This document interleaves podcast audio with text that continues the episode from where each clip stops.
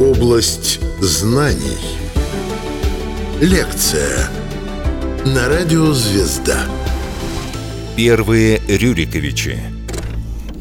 Рассказывает кандидат исторических наук, сотрудник Государственного исторического музея Артем Арутюнов.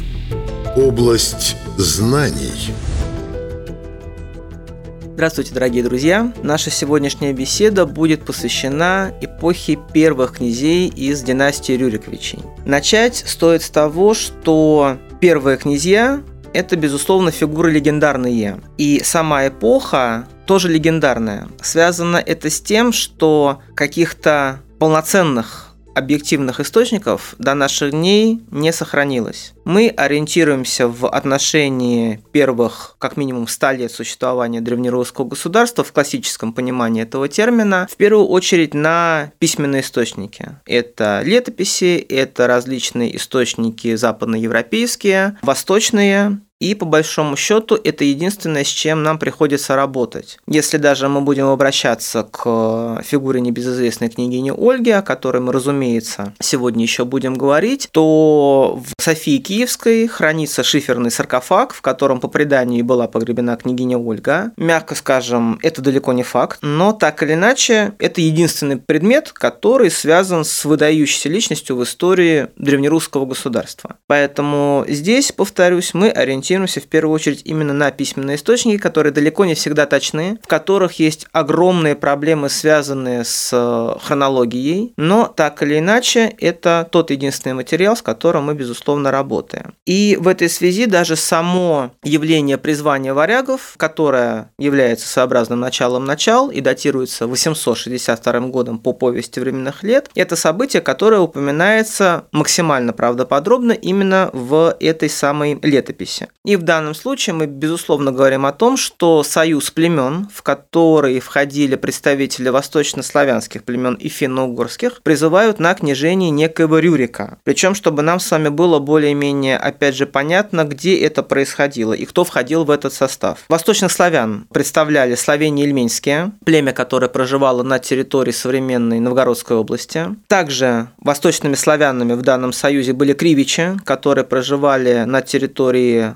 Псковской области. Если мы говорим о территории современной России, это представители финно-угорского племени под названием Меря, которые проживали на территории современных Владимирской, Ивановской и Ростовской областей. И так называемое чуть. Слово достаточно забавное. И само по себе оно не означает какое-то отдельно взятое финно-угорское племя. Это скорее такое собирательное название для некоторых из них. Кто конкретно в эту самую чуть входил, мы сказать сегодня точно не можем. То есть так или иначе мы понимаем, что политическая история русского, в дальнейшем российского государства, она, как может показаться странным на первый взгляд, исходя из наших классических, опять же, знаний по истории, исходя из школьного учебника, они все зиждились в зоне северо-запада современной России. То есть при всех дальнейших объединениях государства или наоборот, соответственно, при его распаде, все равно основы русской, в дальнейшем российской государственности, они все равно оставались на территории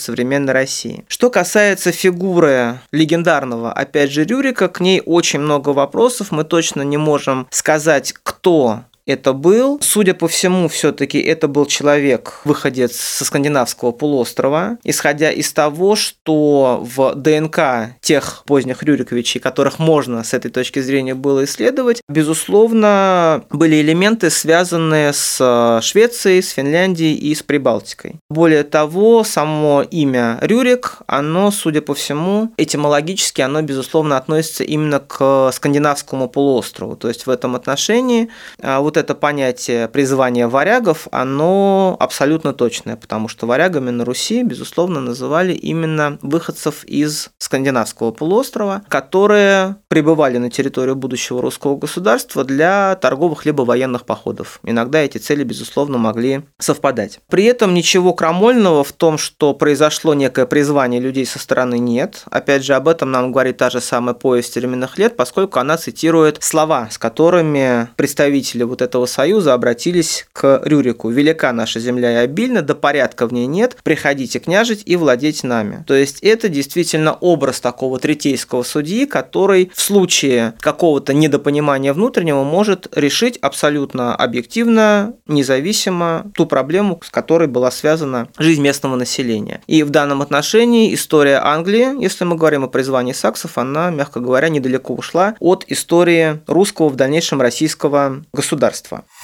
Первые Рюриковичи. Область знаний. Что касается хронологии пребывания Рюрика уже на территории русского государства, ну, формально мы говорим о 862-879 годах, и информации, опять же, о том, что конкретно Рюрик делал, мы практически ее не обладаем. Мы знаем, что он сел в Новгороде, или, по крайней мере, в некоем предместье на тот момент, и до сих пор сохранилось так называемое Рюриково городище, которое сегодня входит, безусловно, уже в состав Новгорода, и, судя по всему, там вот был его двор изначальный. Мы знаем, что, судя по всему, его владения на западе были ограничены территорией современной Витебской области Республики Беларусь, на востоке его владения были ограничены зоной проживания уже упоминавшегося сегодня племени Меря, то есть это территория Ростовской области, и отчасти зоной проживания племени Мурама. То есть это соответственно, границы современных Владимирской и Нижегородской областей. Дал, безусловно, нам информации о себе Рюрик в итоге очень мало, но, судя по всему, один из символов княжеской власти, который сегодня является даже геральдическим знаком, он до наших дней сохранил. Это пресловутый трезубец. Судя по всему, изначально трезубец трезубцем не являлся. Это символическое изображение пикирующего сокола, то есть хищной птицы, которая, набрав высоту, мчится уже вниз, поскольку увидела добычу. И, судя по всему, вот этот своеобразный образ был каким-то личным талисманом, может быть, оберегом самого Рюрика, и, соответственно, сквозь века он, собственно, и сохранился до наших дней. И более того, среди первых Рюриковичей этот знак имел очень важное символическое значение. По крайней мере, трезубец связан и с личностью Владимира Святого, и Святополка Окаянного, и Ярослава Мудрого, то есть тех, безусловно, выдающихся представителей династии, информация о которых достаточно подробно сохранилась сохранилось до наших дней. После смерти Рюрика к фактической власти приходит человек по имени Олег, который, естественно, нам хорошо знаком, благодаря в первую очередь Александру Сергеевичу Пушкину, потому что, опять же, песня о вещем Олеге, наверное, читали абсолютно все. Неизвестно его происхождение, его генеалогическое место среди Рюриковичей. Судя по всему, все-таки он являлся воеводой у Рюрика и являлся своеобразным воспитателем или кормильцем малолетнего сына Рюрика, князя Игоря. Поскольку, опять же, наверное, ключевое событие в истории русского государства, связанное непосредственно с Олегом, относится к 882 году, когда э, фактически столица вот этого складывающегося пока еще русского государства переносится непосредственно самим Олегом в Киев, который занимал, ну, такое срединное место на знаменитом торговом пути из Варяг Греки, который являлся той основной артерией, на которую, как мясо на шампур, по большому счету, нанизывалось все русское государство. Мы знаем, опять же, благодаря летописям, что в этот момент в Киеве правили два человека, которых звали Аскольд и Дир. Судя по всему, они были представителями какого-то скандинавского рода. Возможно, они являлись частью дружины Рюрика. Возможно, они были своеобразными предводителями, опять же, какого-то военно-торгового отряда, который здесь, собственно, и осели. И в этой связи, опять же, важны слова Олега, которые упоминаются в повести временных лет. Когда он прибывает в Киев, он, показывая малолетнего Игоря Аскольду и Диру, говорит о том, что вы не княжеского роду, а он, да, в определенном смысле слова, вот эти слова, они как раз-таки все-таки фиксируют это генеалогическое место Олега. То есть, судя по всему, он сам никакого отношения к Рюрику с точки зрения родства не имел, но, по крайней мере, он понимал, он воевода Рюрика, ему, наверное, доверили, соответственно, судьбу Игоря, и поэтому он поступает именно таким образом. В дальнейшем это приводит все к гибели Аскольда и Дира, и, соответственно, Киев становится, по словам самого Олега, матерью городов русских. И в этом отношении, опять же, интересно, что вроде бы понятие город и Киев – это слова мужского рода в русском языке, но при этом Киев – мать. В этом отношении мы должны обратить внимание на то, что данное словосочетание являлось калькированным переводом на русский язык греческого слова «метрополия», как называли, собственно, Константинополь. Поэтому ничего удивительного на самом деле вот в этом отсутствии сочетания родовом нет. Первые Рюриковичи. Область знаний. Что касается дальнейшей деятельности Олега как фактического правителя, поскольку Игорь, судя по всему, пока еще был мал, если мы исходим из какой-то классической хронологии, то, безусловно, основные два события его жизни – это походы на Византию в Константинополь в 907 и 911 годах. Причем поход 907 года он никак не фиксируется в византийских источниках. Вполне вероятно, что его не существовало. И, соответственно, события, связанные с походом 911 года, просто оказались вот в историческом каком-то поле несколько размазано как будто бы на два. Но так или иначе, что конкретно происходило во время этого похода, всем хорошо известно. Олег прибил свой щит к воротам Царьграда, то есть Константинополя. Он, скажем так, установил правила беспошлиной торговли для купцов из Руси, и более того, потребовал для своей дружины по 12 гривен серебра на уключину, да, то есть на одного гребца. И вот так очень интересным образом начинают действительно складываться русско-византийские отношения в начале X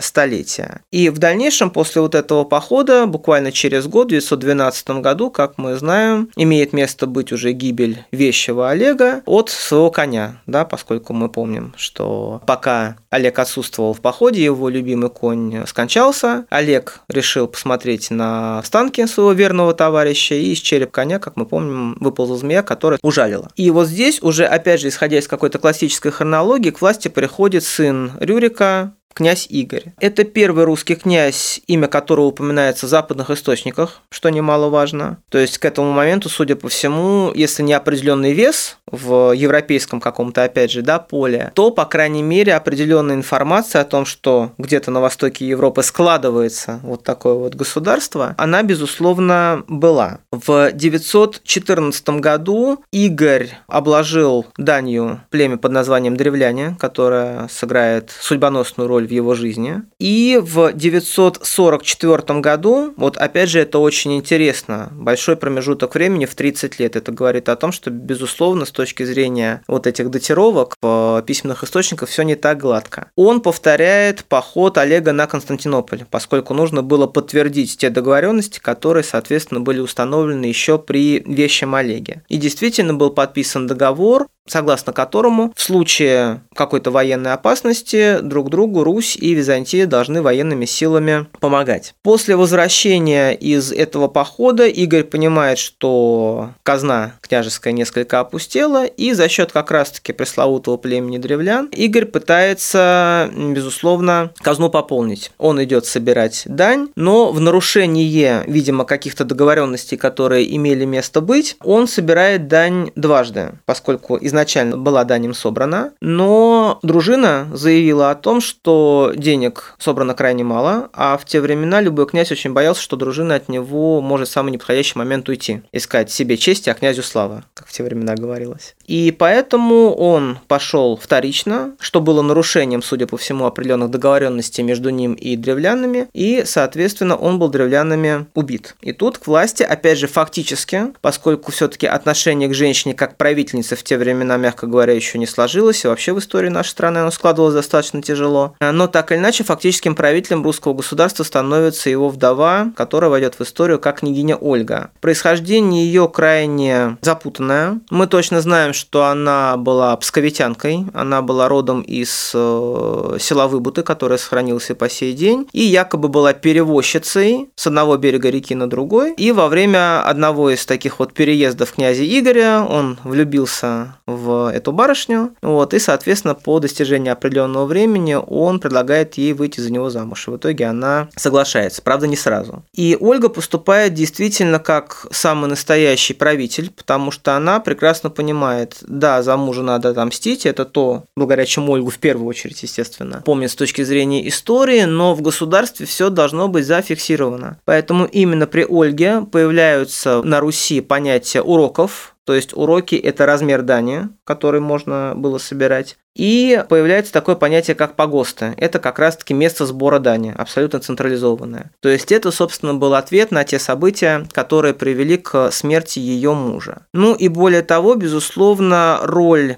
Ольги сложно переоценить, если мы говорим о ее крещении в Константинополе в 950-е годы. Мы не знаем, что конкретно стояло за этим событием, но так или иначе Ольга становится первым русским правителем, принявшим христианскую веру.